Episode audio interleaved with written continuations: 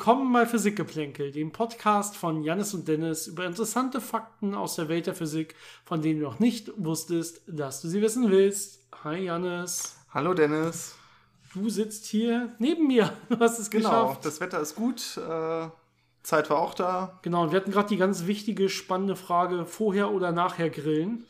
Ja, es ist nachher geworden. Also genau, wir haben leider noch leere Mägen, deswegen Aber auch leere Getränke, was ganz gut du ist. kriegst, du, kriegst, du kriegst kein volles Getränk mehr, vergiss es. Das schmeißt du wieder um auf jeden Fall. Genau, äh, wir dachten, was machen wir heute? Was haben wir für spannende Themen auf unserer Liste? Und dann haben uns zwei Fragen zum ja im Prinzip ähnlichen oder gleichen Thema erreicht. Und dann dachten wir einfach, hey, ist doch eine gute Idee, mal wieder von unseren Zuhörern, weil wir einfach nicht kreativ genug sind. äh, machen wir einfach direkt die ganze Folge darüber und dann passt das schon, oder? Ja, ist auch ein spannendes Thema und es passt ganz gut rein. Ähm, von daher, Genau, vielleicht fange ich mit den Fragen an, denn die erste Frage äh, ja, behandelt deutlich mehr als nur das Thema, was ihr ja alle schon wahrscheinlich am Folgentitel gelesen habt, nämlich den Ether. Ähm, und vielleicht als Hinweis, wir haben das schon mal auch so geschichtlich ein bisschen besser eingeordnet. Wir hatten mal so einen großen Zweiteiler, so eine große Serie über die Geschichte der Physik. Ich glaube, der erste, die erste Folge ist sowas wie die Geschichte der klassischen Physik oder antiken Physik oder irgendwas in der Vermutlich, Richtung. Und die zweite hieß, glaube ich, die Geschichte der modernen Physik. Und da haben wir dann auch schon so die Theoriebildung und Entwicklung über den Äther bis hin zur klassischen Elektrodynamik von Maxwell. Und ich glaube nachher sogar der Quantenelektrodynamik und so weiter. Das heißt, da haben wir auch dann schon ein bisschen über den Äther gesprochen und warum er eingeführt wurde und, warum, und so weiter. Ähm, oh, meine, Na meine Nase kribbelt die ganze Zeit. Der, der Heuschnupfen trifft mich heute sehr hart. Also wenn ich ab und zu mal nasal spreche oder äh, einfach ins, stark ins Mikrofon niese, dann wisst ihr Bescheid. Na, das versuche ich zu vermeiden. oder rauszuschneiden. Nein, wenn dann bleibt, wenn dann bleibt das drin. Ja, genau. Ähm, okay, aber ich muss mich ab und zu so ein bisschen zurückhalten. Ich hoffe, keiner hört das zum Einschlafen. Aber genau, also über den Ether haben wir noch keine so, ja, äh, eigene Folge gemacht, wo wir ein bisschen näher das Ganze beleuchten wollen und vielleicht auch wie moderne Ether-Theorien aussehen. Man will den ja heutzutage sogar so ein bisschen zurückholen in die moderne Physik, nur ein bisschen auf eine andere Art und Weise. Äh, bevor wir dazu kommen, wie gesagt, eine Frage, und das ist, glaube ich, auch dann wirklich die einzige, die wir heute besprechen. Ähm, deswegen haben wir uns auch für danach Grillen entsprochen. Wir kommen nämlich hoffentlich äh, halbwegs äh, schnell dann auch zum schönen äh, ja, Moment des Abends. Wobei wir sagen, äh, ich, ich würde sagen, wir machen dann auch ein, zwei Fotos vielleicht sogar noch vom Grillen und können dann noch was posten direkt. Ja, Da musst du dann durch. Die bisschen längere Frage, die uns dann noch erreicht hat, äh, kommt vom Jonathan über Instagram. Hierbei nochmal die Erinnerung, äh, schickt uns gerne auch mehr Fragen. Äh, ihr erreicht uns entweder, wie Jonathan das gemacht hat, über Instagram oder über unsere Facebook-Seite physik-geplänkel oder über unsere E-Mail-Adresse physikgeplänkel.gmail.com. Wie immer Physikgeplänkel zusammengeschrieben, Geplänkel mit AE. Und äh, wir sind auch über Themenvorschläge dankbar. Wie gesagt, dieses Mal haben wir ja auch diesen Themenvorschlag über den Ether einfach dankbar aufgenommen. Ähm, also genug äh, Werbung in dieser Sache quasi, dass ihr bitte mit uns einfach auch kommuniziert und dass wir interaktiv zusammenarbeiten. Äh, geht der restliche Teil von äh, Jonathans Frage, nämlich über Gravitationswellen. Deswegen der erste Teil hängt im Prinzip mit beiden Themen zusammen. Also er fragt, ich fasse das ein bisschen zusammen, weil es relativ lang gestellt ist. Äh, sowas wie, ob nicht Gravitationswellen ähm, auch irgendwie eine Art, ja, mit dem Äther zusammenhängen, dass es so eine Art Äther für Gravitationswellen gibt, also eine Äther, durch den sich Gravitationswellen durchbewegen. Und das, glaube ich, machen wir dann so ein bisschen, besprechen wir ein bisschen im zweiten Teil, nämlich in diesem, ja, da würden wir dann, glaube ich, erstmal überhaupt einführen, was ist ein Äther und ähm, äh, dann kann man, nachdem man das Wort näher kennt, auch darüber reden, gibt es denn sowas modern auch für Gravitationswellen? Äh, Im zweiten Teil fragt er aber, wenn ich das ein bisschen zusammenfassen darf, so, warum kann man eigentlich überhaupt äh, ja, Gravitationswellen messen, wenn man zum Beispiel so einen Gravitationswellendetektor wie LIGO hat, ähm, dann müsste sich ja auch im Prinzip der Rest, wenn man so will, mitstrecken und mit zusammenstauchen. Und äh, ja, wenn sich das Lineal, was man zum Messen benutzt, mit zusammenstaucht oder so, dann könnte man ja eigentlich die Gravitationswellen selber nicht messen. Ich würde fast sagen, das ist so eine Art klassische Frage zu LIGO. Das ist so eine, im Mhm. Prinzip so die erste wirklich vernünftige ja, Frage, die sich einem stellt, wenn man erst das erste Mal darüber nachdenkt, die wir wahrscheinlich auch hier und da schon mal beantwortet haben, aber das schadet auf jeden Fall nicht, das nochmal gerade in diesem Zusammenhang zu besprechen. Ja, irgendwo war schon der Ansatz oder der Kommentar einer Frage drin. Äh, kannst du die Stelle einmal vorlesen, äh, wo er das schon quasi beantwortet hat? Es war so formuliert, Ja, ja, ja, dass ich quasi, wie war das? Ich habe es, genau, genau. Er schreibt, äh, heißt das vielleicht, dass sich die Auswirkungen von, von Gravitationswellen lediglich darauf begrenzen, die Geodeten zu strecken, wodurch die äh, Durchlaufzeit von Licht beeinflusst wird, was ja dann auch gemessen wird. Ja, also so kann man das, äh, glaube ich, ganz gut äh, sich vorstellen. Ähm, es gibt immer so ein bisschen die unterschiedlichen Ansätze, aus welchem Blickwinkel man sich das anguckt. Gucke ich mir das von außen an ähm, oder gucke ich mir das aus Sicht von dem Strahlteiler an, von dem aus ich ja quasi dann diese äh, Endspiegel sehe, von denen das Licht dann wieder zurückkommt. Und äh, je nachdem ist das dann so ein bisschen eine andere äh, ja, Art, wie man das beschreibt. Also wenn man das von außen sich anguckt, äh, dann sieht man, dass die einzelnen äh, Spiegel erstmal lokal in Ruhe bleiben. Das heißt, die bewegen sich nicht, da passiert nichts. Die sitzen einfach da, aber der Raum dazwischen wird gestaucht und gestreckt und das sieht man daran, dass das Licht, was dann zwischen diesen äh, Spiegeln hin und her läuft, eben länger braucht oder kürzer läuft. Äh, man nennt das dann Proper Time und Proper Distance, also wirklich die, die richtig gemessene Entfernung zwischen diesen Objekten mit Hilfe von Licht, nicht nur in einem Koordinatensystem. Oh. Nicht nur in einem Koordinatensystem. Ja, da wäre schon wieder was umgefallen, wenn da was gestanden hätte, aber diesmal zum Glück nicht. Ja. Ähm, genau, also wie gesagt, ähm, diese wirklich äh, richtig gemessene Entfernung mithilfe des Lichts, äh, das ist dann das, äh, was sich verändert, dadurch, dass die Gravitationswelle den Raum und quasi dann die Geodeten ja staucht und äh, streckt. Ähm, das andere, was man machen kann, ist, dass man sagt, ich nehme ein Koordinatensystem, das in diesem Strahlteiler ruht. Ähm, dann sehe ich äh, ja Gezeitenkräfte zwischen dem Strahlteiler und den Endspiegeln. Das heißt, ich sehe, dass quasi von meiner Perspektive die Endspiegel äh, weggeschoben werden und wieder zu, zu mir herkommen, beziehungsweise wir uns aufeinander zubewegen. Ähm, das ist äquivalent, ist einfach nur eine leicht andere Sichtweise, aber auch da funktioniert das dann wieder. Und das andere, was man natürlich noch hatte, was nicht LIGO war, aber diese ganzen Bardetektoren und Resonantendetektoren, da hat man ja eine Masse, das ist dieses äh, Lineal-Analogon. Ich habe ein Lineal und jetzt kommt die Gravitationswelle und das Lineal wird mitgestreckt. Das bringt einem nicht viel. Aber das Lineal besteht ja nicht aus Massen, die einfach äh, ohne Interaktion da irgendwo rumfliegen, dann wäre das der Fall, sondern die haben ja elektromagnetische Kräfte, die sie zusammenhalten. Und jetzt will diese Gravitationswelle das Lineal auseinanderziehen, aber das Lineal zieht sich selber ja zusammen.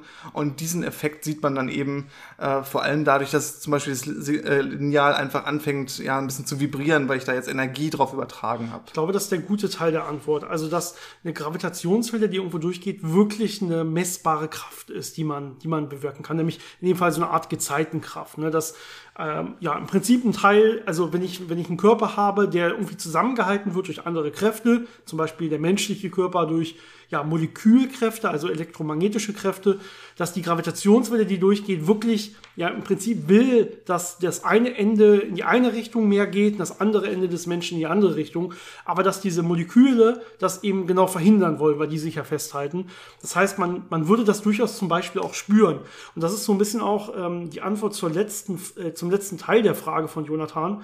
Er ähm, sagt, und das kann ich mal vorle äh, vorlesen, wenn man rein hypothe hypothetisch die Ausmaße so einer Gravitationswelle ins Absurde vergrößert, sodass die Veränderung der Durchlaufzeit von Licht einer Raumkontraktion bzw. Streckung von 10 cm entsprechen würde.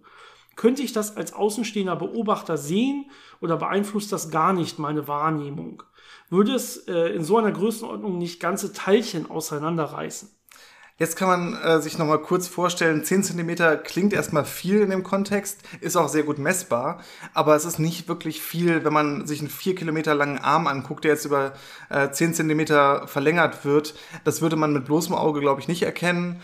Und auch äh, von dem sogenannten Strain, das ist so die äh, Maßeinheit für Gravitationswellen, das ist Längenänderung pro Abstand oder pro Länge ähm, wäre das jetzt äh, sowas wie 10 hoch minus 4. Das ist immer noch relativ klein.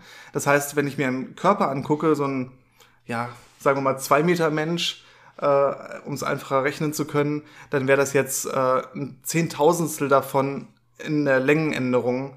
Äh, das wäre schon vielleicht spürbar, aber erstmal relativ wenig. Und dann kommt natürlich dazu, dass der Körper sich dem auch widersetzt.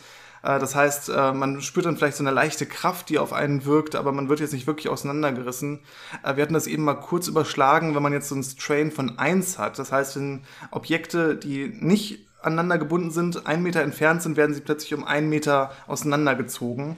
Ähm, das würde so eine Kraft von, ja, was hatten wir gesagt, 100 Newton auf dem Körper ungefähr ausüben. Das heißt, äh, als ob man so ein Kilo Gewicht an einen dranhängt. Das heißt, es ist so ein leichter Zug, den man merkt. Aber, ja, also das würde Ja. ich dann merken, aber einen Strain von 1, also so eine Gravitationswellenauslenkung von 1, das hat man ja nicht normalerweise, sondern das ist wahrscheinlich wirklich direkt äh, neben dem Ereignis, wo gerade zwei riesen schwarze Löcher irgendwie äh, miteinander fusionieren, wenn ja, man so will. Ja, da muss man schon sehr nah ran. Das heißt, also diese, diese, diese Auslenkung, die ist ja so riesig.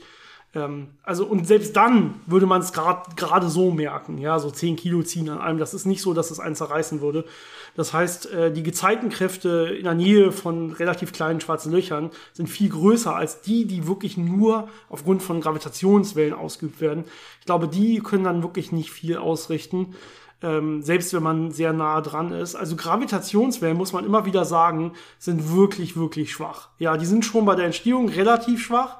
Da merkt man es wirklich natürlich noch. Aber äh, gerade dann im Fernfeld, wenn man irgendwie weit weg ist und die versucht irgendwie zu messen, da muss man wirklich dementsprechend auch diese Techniken sehr, sehr empfindlich weiterentwickeln. Äh, Gravitationswellen machen erstmal nicht viel, die sind wirklich einfach von, für sich genommen schwach.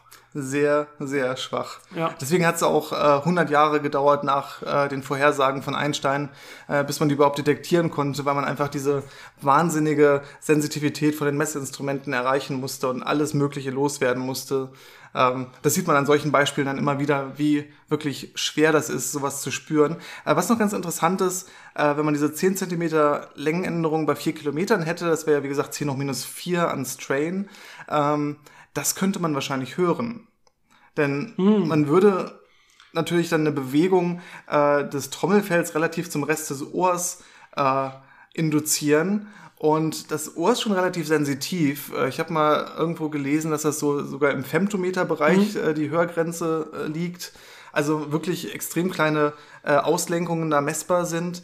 Und dann wäre sowas natürlich schon deutlich zu hören. Das heißt, und Gravitationswellen von den meisten Quellen, die wir so kennen, sind ja auch im Audiobereich, also bei ein paar hundert Hertz. Äh, das heißt, dann würde man wirklich diese Gravitationswelle hören können. Äh, deswegen passt das ja auch so gut, dass man immer sagt, äh, wir haben jetzt ein Ohr, um das Universum zu hören mit Gravitationswellendetektoren, weil das ja doch was anderes ist als die, das ganze elektromagnetische Spektrum, was wir sehen, quasi mit unseren Augen. Ist das so unser neuer Sinn, um das Universum wirklich hören zu können. Ja, und äh, was man eigentlich hört, sind ja wirklich Druckunterschiede, es sind ja Druckwellen und genau das machen ja in Wirklichkeit Gravitationswellen. Wenn man sich das richtig vorstellt, ja, an einer Stelle wird irgendwie Materie ein bisschen mehr zusammengestaucht, an einer Stelle gestreckt. Das ist ja genau das, was jetzt auch so eine Druckwelle machen würde mit Materie, nur wahrscheinlich erstmal deutlich stärker, als es so eine Gravitationswelle kann. Ähm, und man hat vielleicht ja auch noch dieses kleine Blub im Ohr, was man äh, ge- gehört hat, quasi, als man die erste Gravitationswelle gemessen hat. Das haben wir hier sogar mal auch live im Podcast vorgestellt, äh, meine ich. Das hört man natürlich deutlich besser, wenn man es irgendwie in einen anderen Frequenzbereich bringt, wo das Ohr ein bisschen äh, ja, höhere Sensitivität hat. Äh, aber so, sogar original kann man es so ganz leicht hören, bei relativ tiefer Frequenz. Ähm, ja, das heißt, das ist wirklich dann wirklich ein akustischer Effekt, den man hören würde. Und ja, um die Frage vielleicht ein bisschen allgemeiner zu beantworten, man würde es theoretisch merken können, wenn es nur stark genug wäre. Es ist nicht so, dass man, dass das keine Effekte sind, die man selber merkt. Ne? Wie gesagt, ähm, das eine Ende des Körpers äh, wird dann durchaus vom anderen weggezogen und die ähm, intramolekularen Kräfte müssen dagegen wirken. Das heißt, es ist schon ein Gefühl, man wird auseinandergezogen.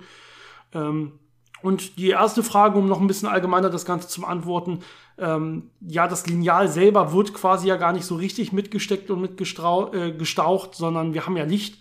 Und Licht ist im Prinzip so eine, oder die Lichtlaufzeit selber ist so ein ganz allgemeines Lineal, was immer gleich bleibt.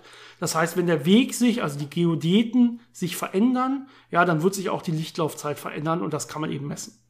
Da kommen wir ja schon fast zum Thema Äther. Ja, richtig. Ähm, da geht es nämlich um vor allem Licht, also das Originalkonzept äh, von Äther äh, aus dem griechischen Aether ähm, für blauer Himmel ist einfach ein Medium, in dem sich Licht ausbreitet. Uh, ursprünglich uh, ging es natürlich um Korpuskeltheorien, das heißt, Licht besteht aus Teilchen und uh, die bewegen sich nicht in einem Vakuum, sondern in einem Medium und haben dadurch bestimmte Eigenschaften. Und auch später, wo man dann erkannt hat, okay, es ist auch eine Beschreibung durch elektromagnetische Wellen, die es eigentlich besser beschreibt. auch da hat man gedacht, man braucht ja irgendwie so ein Medium.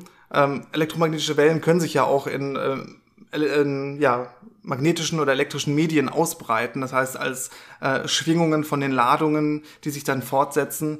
Und mhm. dementsprechend muss ja dann quasi das Vakuum auch sowas sein, äh, was diese Schwingungen transportieren kann, was äh, vielleicht auch ja Ladung hat. Auf jeden Fall hat es äh, Permeabilität und Permittivität, also ja. diese elektrischen und magnetischen Eigenschaften, die kann man ja messen vom Vakuum. Äh, das heißt, da muss ja irgendwie ein Medium sein, äh, worin sich das Licht ausbreitet. Das war so diese gängige Vorstellung und das hat man dann eben äh, Äther genannt. Und ähm, ja, das, das ja. war noch nicht so diese moderne Vorstellung von, da könnte irgendwas sein äh, im Vakuum, eine Art Vakuumfluktuation oder wie auch immer. Und das nennt man dann Äther, sondern da war wirklich noch Äther gedacht als wirklich irgendwas fast Anfassbares. Also klar, es müsste irgendwie erstmal durchsichtig sein. Licht sollte ja darin äh, ja irgendwie durchfliegen können quasi. Ja, das heißt, es wäre irgendwie transparent. Aber es ist schon was richtiges, festes, was man irgendwie messen kann. Das heißt, wenn sich zum Beispiel die Erde durch den Äther durchbewegt, dann müsste man eine Relativbewegung zum Äther messen können. Das ist ja dann auch auf dem nachher dieses berühmte Michelson-Morley-Experiment beruht, äh, wo man versucht hat, das entweder zu bestätigen oder zu widerlegen. Ähm, ich glaube, ganz wichtig bei dem Konzept Äther war auch, dass es ein äh, quasi Bezugssystem gibt. Also ich habe ein Medium, das äh, einen bestimmten Ort hat, an dem es ruht. Und wenn ich mich dazu relativ bewege, kann ich ja dann gucken, okay, wie verändert sich die Lichtgeschwindigkeit, weil die hängt ja von dem Medium ab. Ja. Und äh, kann dadurch dann messen, wie schnell ich mich zu diesem Äther bewege. Und das war ja dann auch die Basis von Michelson-Morley, äh, wo man versucht hat, äh, mit diesen ja mit diesem L-förmigen Interferometer in zwei verschiedenen Richtungen äh, die Ätherbewegung quasi zu vergleichen, weil die Erde würde sich ja um die Sonne kreisend in irgendeiner bestimmten Richtung durch den Äther bewegen und dadurch hätte das Licht dann unterschiedliche Lichtlaufzeiten in den beiden Armen, äh, je nachdem, ob es jetzt mit oder gegen den Äther fliegt oder seitlich zum Äther und das war so die Grundidee, das zu zeigen und das hat natürlich dann kein Ergebnis gebracht. Genau, also Lichtlaufzeit war offensichtlich gleich. Es spielt überhaupt keine Rolle, wie sich da irgendwie die Erde gerade bewegt durch den Äther. Ja, dementsprechend sagt man, okay, wahrscheinlich gibt es einfach gar keinen Äther. Und da kam dann natürlich auch irgendwann Maxwell mit den Maxwell-Gleichungen und der, der ja modernen äh, Elektrodynamik, wie man das so kennt, ähm, oder dem modernen Elektromagnetismus, wo man einfach sagt, okay, die können sich auch ausbreiten, komplett ohne Ether. Ja, einfach so eine, so eine elektrische Welle induziert immer wieder eine magnetische Welle und die induziert dann wieder eine, so eine Elektro elektrische Welle. Das heißt, die können so quasi sich ineinander immer wieder hin und her induzieren. Und das ist dann das, was man als diese klassische elektromagnetische Welle kennt, die gar kein Medium braucht. So wie man das noch von so Wasserwellen oder so kennt oder von Schallwellen. Das braucht ja immer ein Medium. Das braucht irgendwas, was schwingt. In dem Fall ist es einfach wirklich dieses, ja, dieses elektromagnetische Feld, das schwingt natürlich auch. Ähm, und da kommt man dann auch schon zu Ideen von so modernen Äther, wenn man sagt, ja, das heißt, es muss natürlich auch irgendwie ein elektromagnetisches Feld geben, was eigentlich überall ist und dann nur angeregt werden kann, da wo halt Licht kommt. Und das ist ja auch so, wie man das heute aus den modernen Feldtheorien kennt, wo man sagt, wir haben eigentlich unsere Felder immer überall vorliegen, aber man kann sie halt dann da anregen, wo man sie, wo man zum Beispiel gerade Licht hat, da ist einfach das Elektro- oder das magnetische Feld dementsprechend angeregt. Das wäre ja fast sowas wie ein, wie ein, wie ein Äther, ähm, nur halt nicht so ein Äther, der halt ja bewegungsabhängig ist, wenn man so will, oder? Genau, da kommt äh, noch ein bisschen was aus der Historie dazu. Also Maxwell hat am Anfang auch gedacht, es gäbe halt diesen Äther, dieses Medium der Lichtausbreitung für die Wellen. Und ähm, dann hat man eben gefunden, dass man das nicht messen kann. Und dann kann man natürlich sagen, okay, es gibt keinen Äther. Man kann aber auch sagen, der Äther hat vielleicht Eigenschaften oder die Bewegung der Erde hat Eigenschaften, die diese Messung verhindern. Zum Beispiel könnte der Äther mit der Erde mitgezogen werden. Das war sehr unwahrscheinlich, dass das so speziell für die Erde quasi sich äh, verhält. Ähm, aber dann gab es eben die Idee von Lorenz, der gesagt hat, hm, Vielleicht bewegt sich der Äther nicht, die Erde bewegt sich dazu, aber ich habe durch diese Bewegung über Transformation, so eine Zeitdilatation und so eine Längenkontraktion und dadurch ja. äh, erklärt sich diese, dieser Nulleffekt im Experiment, obwohl der Äther da ist und ruht. Und ja, das nennt man dann die Lorentz-Transformation und äh, das äh, Lustige an der Geschichte ist eben, dass das quasi der Versuch war, diesen Äther zu retten, aber am Ende sich herausgestellt hat, dass das die Basis war, um den Äther komplett loszuwerden, die äh, spezielle Relativitätstheorie ähm, zu begründen und äh, eben zu zeigen, dass diese Lorentz-Transformationen einen wunderbar von einem bewegten Bezugssystem ins andere bringen, äh, aber ohne die Not Notwendigkeit von einem Äther zu haben, also ohne ein äh, festes Bezugssystem zu haben, was ausgezeichnet ist, wo die Lichtgeschwindigkeit irgendwie besonders ist. Ähm, hm. Ja, das ist der große Unterschied. Ne? In diesem äh, Loritzschen Ether gibt es immer noch diesen einen Ether, der eine ausgezeichnete Lichtgeschwindigkeit jetzt auch hätte.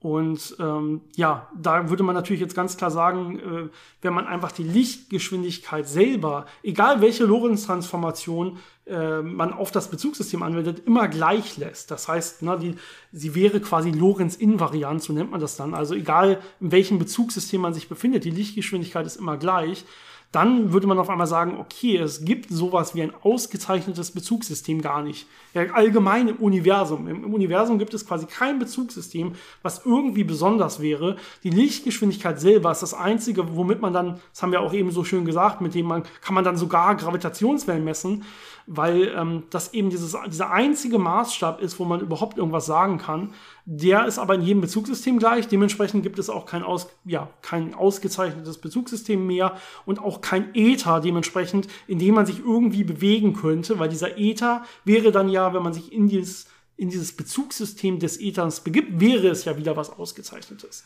Das kann es also irgendwie nicht geben. Genau. Jetzt kommt natürlich das Problem, was man in der Zeit danach hatte. Also man hatte dieses Konzept Ether als Medium für die Lichtausbreitung, äh, als fixes Medium und das war weg. Und dann hat man natürlich andere Konzepte gefunden, die so eine gewisse Ähnlichkeit dazu hatten. Zum Beispiel, wie du gesagt hast, elektromagnetische Felder, die sind ja überall im Raum. Ähm, ist das nicht ein Äther? Oder die Raumzeit selber ist ja quasi ja. ein Medium, in dem sich Gravitationswellen ausbreiten können und in dem Gravitation wirkt. Das heißt, ich habe ja an jedem Punkt äh, Raumzeit und die hat bestimmte Eigenschaften, ja quasi mechanische Eigenschaften, eine gewisse Steifigkeit. Äh, ist das nicht auch wieder ein Äther? Und äh, da muss man sagen, nein, weil die Sachen sind alle Lorentz-invariant. Das heißt, äh, ich kann die Sachen transformieren, ich kann mich äh, dazu drehen, dazu bewegen und es sieht trotzdem gleich aus. Es ist so ein bisschen schwer sich vorzustellen. Das ist halt sowas, ähm, egal wie ich es bewege, egal wie ich es äh, drehe, es sieht trotzdem genauso aus. Es ist nicht, ich habe eine andere Perspektive darauf ja. und sehe, okay, ich habe mich dazu bewegt, sondern es ist einfach, ja, es bleibt gleich. Es ist eine Art dynamischer Äther. Das ist nicht dieser klassische Äther, der alles erfüllt und ruht und alles bewegt sich dann im Äther, so wie es früher war, sondern es ist, ist quasi ein Äther, den man je nach Bezugssystem auch dementsprechend dann äh, ja gleich sieht. Das heißt, er hat irgendwie so eine dynamische Eigenschaft, wie Licht selber auch. Und ja, das ist auf jeden Fall, man könnte es sagen, so eine moderne Vorstellung von Ether, aber nicht dieser klassische Rune Ether, der überall einfach ist und an dem man dann sagen könnte, ich setze mich da jetzt rein in mein Bezugssystem und so weiter und habe dann wieder was Ausgezeichnetes, was es ja einfach nicht gibt. Ja, und da finde ich, ist der Begriff Ether einfach dann sehr ungünstig ja. gewählt, weil man damit natürlich eigentlich dieses äh, starre, nicht Lorentz-invariante Medium äh, verbindet. Äh, da hätte man sich dann einfach andere Wörter ausdenken müssen, anstatt das gleiche Wort immer wieder zu recyceln, äh, was dann natürlich zu so Widersprüchen führt, dass Einstein gesagt hat, äh, den Ether gibt es nicht, das hat Michelson-Morley ähm, gezeigt und dann sagt er Jahre später, ja, den Äther gibt es, das ist äh, die Raumzeit, aber natürlich mit einer ganz anderen äh, mit anderen Eigenschaften, mit einer ganz anderen Intention, aber mhm. einfach das gleiche Wort wieder verwendet äh, und dann ist das immer so ein bisschen, ja, ungünstig und äh, führt zu Verwirrungen. Genau. Dann kann man natürlich auch noch äh, das Quantenvakuum als Ether einführen. Ich habe ja überall Vakuumfluktuationen, also ist ja natürlich auch wieder Lorentz-invariant. Also hat nicht die Eigenschaften des klassischen Äthers und deswegen sagt man normalerweise auch Quantenvakuum und nicht Quantenäther. Eine andere Idee ja. ist natürlich noch, äh, wir haben ja die kosmische Hintergrundstrahlung und die ist ja überall im ganzen Universum. Ja, und die ist jetzt ja auch erstmal, wenn man so will, überall quasi gleich. Ja, und es gibt jetzt durchaus zum, also zum, zu der kosmischen Hintergrundstrahlung ein ausgezeichnetes Bezugssystem. Nämlich, wir können uns jetzt, wenn wir hier sitzen und das ganze Universum quasi beobachten und überall diese Strahlung messen, dann können wir ein Bezugssystem finden, in dem die isotrop aussieht. Also in dem die in alle Richtungen gleich aussieht, quasi nicht rot verschoben oder blau verschoben ist, wenn man so will. Das heißt, unsere Bewegung ähm, ja, zum, zur kosmischen Hintergrundstrahlung können wir im Prinzip äh, so wählen, dass wir ja das, das ganze Isotrop sehen. Und dann würde man sagen, das ist ja irgendwie eine Art, ja, dann könnte man die kosmische Hintergrundstrahlung als Ether sehen und wir hätten irgendwie ein ausgezeichnetes Bezugssystem zu diesem Ether. Jetzt klingelt es gerade, ich habe keine Ahnung, ob das mit dem Podcast ist, aber ich würde sagen, wir machen einfach weiter. Wir ziehen das einfach durch.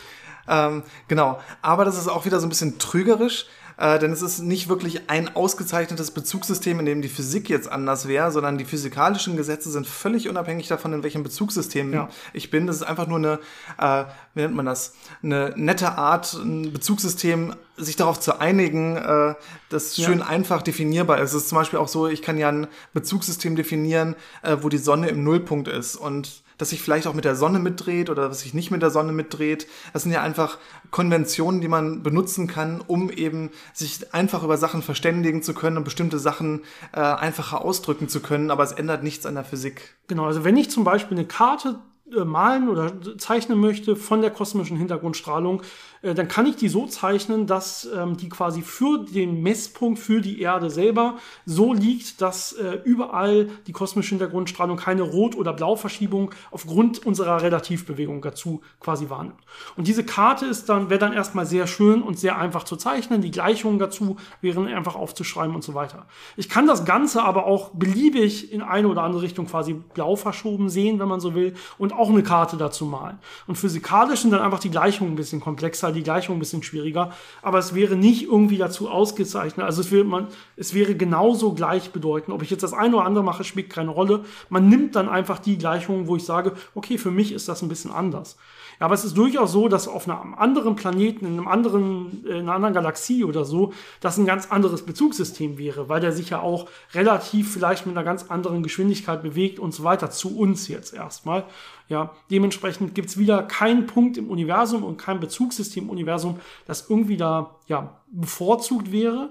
Ähm, aber natürlich kann es durchaus Bezug, Bezugssysteme geben für uns auf der Erde auf einem konkreten Punkt, wo einfach die Gleichungen schöner werden, wo das Ganze schöner aussieht, wie du gerade gesagt hast. Wir können ein Bezugssystem machen, nehmen, wo die Erde ruht oder wo die Sonne ruht und dann äh, wirkt das Ganze vielleicht erstmal schöner in unseren Gleichungen. Also die ganze Alltagsphysik wird ja immer darauf ausgelegt, dass das Bezugssystem auf der Erde sitzt und sich mitbewegt. Das ist ja so das Einfachste, was wir auch aus der Erfahrung kennen. Und dann wird es natürlich alles äh, relativ leicht zu beschreiben. Man könnte natürlich jetzt auch das Bezugssystem in die Sonne legen, äh, aber das möchte wirklich keiner dann rechnen.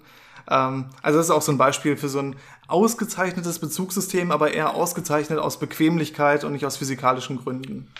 Genau, also man muss den, also man, ich finde auch, man sollte quasi den Ätherbegriff für diese ganzen modernen Theorien des Äthers, wie Felder, die überall sind, oder wie die Raumzeit oder das Vakuum, was überall ist, sollte man eigentlich nicht verwenden. Man kann ja man kann ja die Begriffe verwenden, die wir, schon, die wir dafür schon kennen.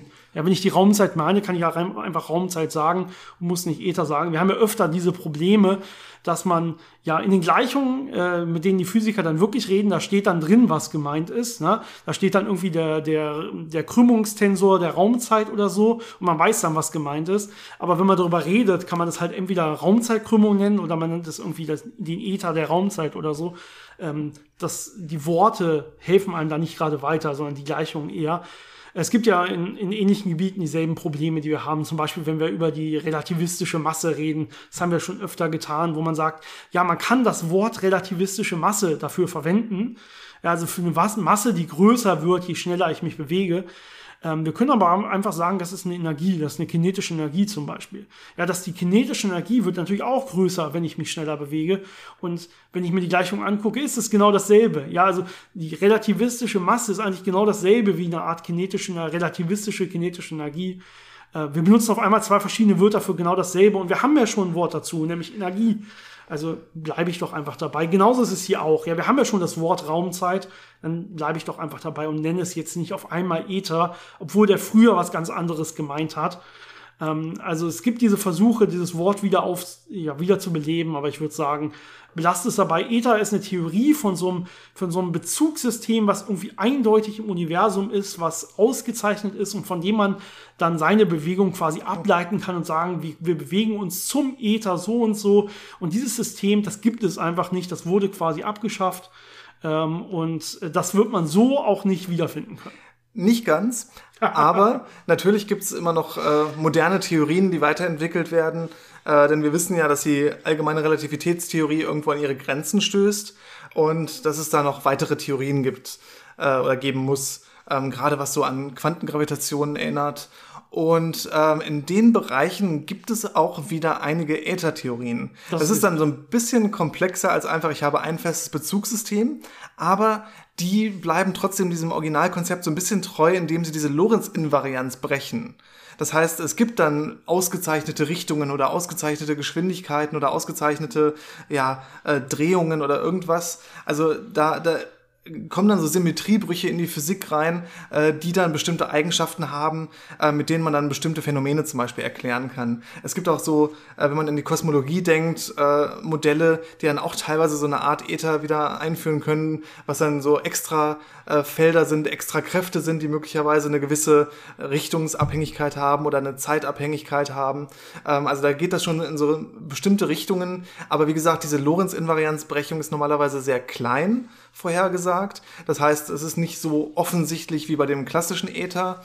Und äh, was natürlich ganz wichtig ist, es gibt sehr viele Tests von Lorentz-Invarianz. Das heißt, es gibt sehr viele Möglichkeiten zu checken, wie genau ist denn diese Unabhängigkeit vom Bezugssystem, vom Bewegungszustand. Und das gibt einem relativ äh, starre Grenzen dafür, was für Äther quasi möglich sein könnte und was völlig ausgeschlossen ist.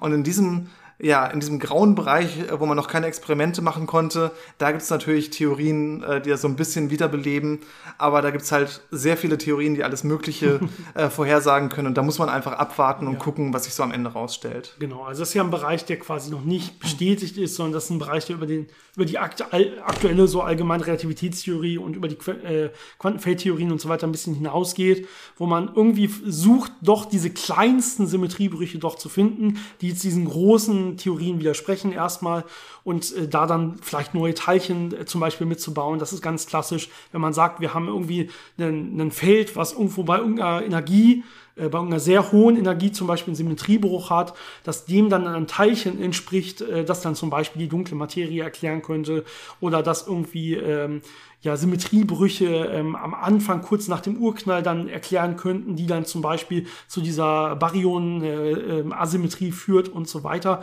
Da gibt's ja dann viele Ideen, äh, wo man probiert hinzugehen. Und ja, diese Symmetriebrüche könnte man dann vielleicht sogar wieder als Ether beschreiben, weil ja irgendwie die Lorenz äh, die Lorentz-Symmetrie hier gebrochen werden könnte.